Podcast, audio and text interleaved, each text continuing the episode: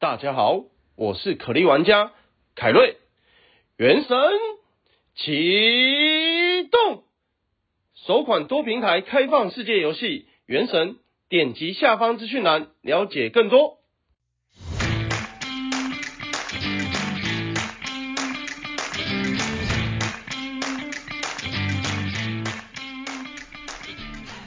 欢迎收听小朋友学投资之不如小周记。本周期内容皆为免费资讯，并无任何分析、推荐市场个股之意。在金融市场，我们应该要查证事实，而不是随着金融圈媒体起舞，造成每天不必要的担心。本集节目为华山基金会发声。华山基金会以服务年长者为使命，投入三失、失能、失忆、失智老人到宅服务，服务近三万名弱势长辈。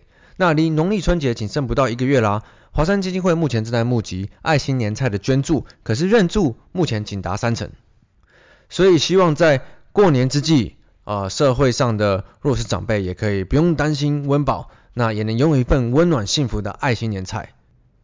捐款资讯就在我们下方的连结，那就请各位听众量力而为喽。好，那截至上周为止，市场看似已经不再担心阿美狂了，所以指数频频的回到了新高的水位。可是我们还是很快的 review 一下疫情的状况哦。光是看美国现在单日已经破了百万人的确诊，那是刷新全球的最高纪录。可是对市场来说，人们已经开始觉得最新的一轮疫情不会再一次的削弱经济，就算要实施大量的限制跟封锁，那 Omicron 带来的疫情虽然确诊人数众多，可是很多学者也说，这将会变得比较像一般流感。在这个为期六七周的奥密克戎事件啊，市场的反应其实很大。我大概看了一下，布鲁小周记十一就是第一次提到奥密克戎病毒从南非开始传出来。第一周就有提到它的症状其实不严重，没什么重症，死亡率偏低。然后这一连串的周记其实讲的都是差不多的。像凯瑞常在讲的，市场发生问题，当解决问题的时候，其实股价指数常常都涨回来了。在奥密狂事件的话，就是发生问题，发现其实没问题的时候，股价又都已经涨回来了。这个模式我们就是一再的、一再的在金融市场发生，每一次其实都差不多。当人们了解事情，发现可以解决的方式，或者是发现没有很严重的时候，往往市场都已经站回来了。好，那我们先看到原油价格，原油价格这周上涨了六个 percent，那主要市场在讲几个原因。第一，OPEC 宣布了他们将会持续维持原本的增产计划，那就是一天四十万桶嘛。可是有些分析师认为继续增产就是不好，所以一度喊空了原油。如果我们一直有在看新闻，我们都知道全世界一天的原油用量是九千将近一亿桶，那每天增四十万的这个量。真不知道这些分析师在担心什么呢？第二个，OPEC 的产油国哈萨克有在动乱，并且利比亚的供应也有部分的中断。那第三呢，就是加拿大和美国的北部遭遇了寒冬，所以扰乱了石油输送，导致美国原油的库存下降。诶，可是这倒是让我回想到之前不是有人说是圣婴吗？今年是冬天很热，所以原油的用量不会多，真的是各种。正反的讯息都充斥在市场上。如果我们没有持续的好好看新闻查证的话，真的有时候 miss 掉几天，会突然觉得，诶，怎么那个讯息的衔接就衔接不起来？所以还是要好好养成固定看新闻好习惯，我们才会知道每天发生的事到底哪一些是该听的，哪一些是不该听的。再我们看到美国，美国这周大部分的指数都是在一趴左右震荡，只有 Nasdaq 跌了三趴，跌的偏多。这周在炒什么鬼故事呢？虽然美国的确诊人数超级无敌高，可是市场不担心了。市场这周又是回来找到了老朋友了。第一个呢，市场大概是第七十二次炒，殖利率创新高，十年公债殖利率到了一点七一趴，创了四个月的新高，所以纳斯达克的科技股应声下跌。那这个故事真的都有点懒懒得讲了。不过所谓的高殖利率，人们就会担心。高估值的科技股，接下来的获利能力可能会因为十年公债的殖利率升高而成长性变得比较差，所以纳斯达克跌得特别多。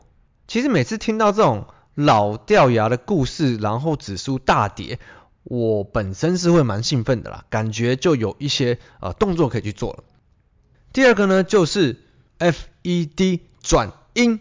诶，这个怎么好像 也是讲了不知道多少个礼拜了？我记得某一周我说过，接下来一定就是金融圈媒体每天在猜，要三月升息呢，还是四月升息呢？还是四月底升息呢？还是五月升息呢？那今年要升息三次呢？还是七次呢？还是十次呢？啊，不过上次我记得印象中，鲍威尔他们第一次喊他转鹰的时候，就有说，嗯，今年三月有可能会是第一次升息嘛，所以，嗯，我觉得好像一点都不意外啊。那可是金融圈就会说。美国的就业市场非常紧张，数据不太好，所以 FED 可能需要预期更早升息啊。那万一下一个数据出来，嗯，又还蛮好的，那是不是要预期晚点升息的呢？还不如我们拔一朵花，摘下花瓣来猜，呃，三月升息，三月不升息，三月升息，三月不升息，三月升息，准确度应该也差不多吧。好，所以美国担心完疫情之后，现在是担心老朋友。好，接下来我们就看到欧洲好了。英国指数也在最近，大家不担心疫情以后创新高嘛？可是回想一下哦，几周前记不记得？它应该是三周前，英国央行是意外的开升息的第一枪。诶，可是很多人不是就说升息就是要崩盘嘛？那为什么英国意外的升息以后，指数却是连续创新高呢？难道是因为不担忧疫情的力道比升息强吗？还是其实升息就会崩盘，只是？金融市场众多说法的其中一个迷思呢？欧洲虽然央行有说近期不会升息，可是我们陆续看到全球有呃不同的国家开始做升息的动作了。那这种这种通常是一个连锁反应嘛？我们看到英国先升息了，美国八成今年也会升息，只是哪个月开始跟升息几次嘛？这边就可以合理的推测啊，全球的经济会进入一个升息的循环。那所以逻辑性来讲是一致的，其实没什么好意外的。再来我们看到日本。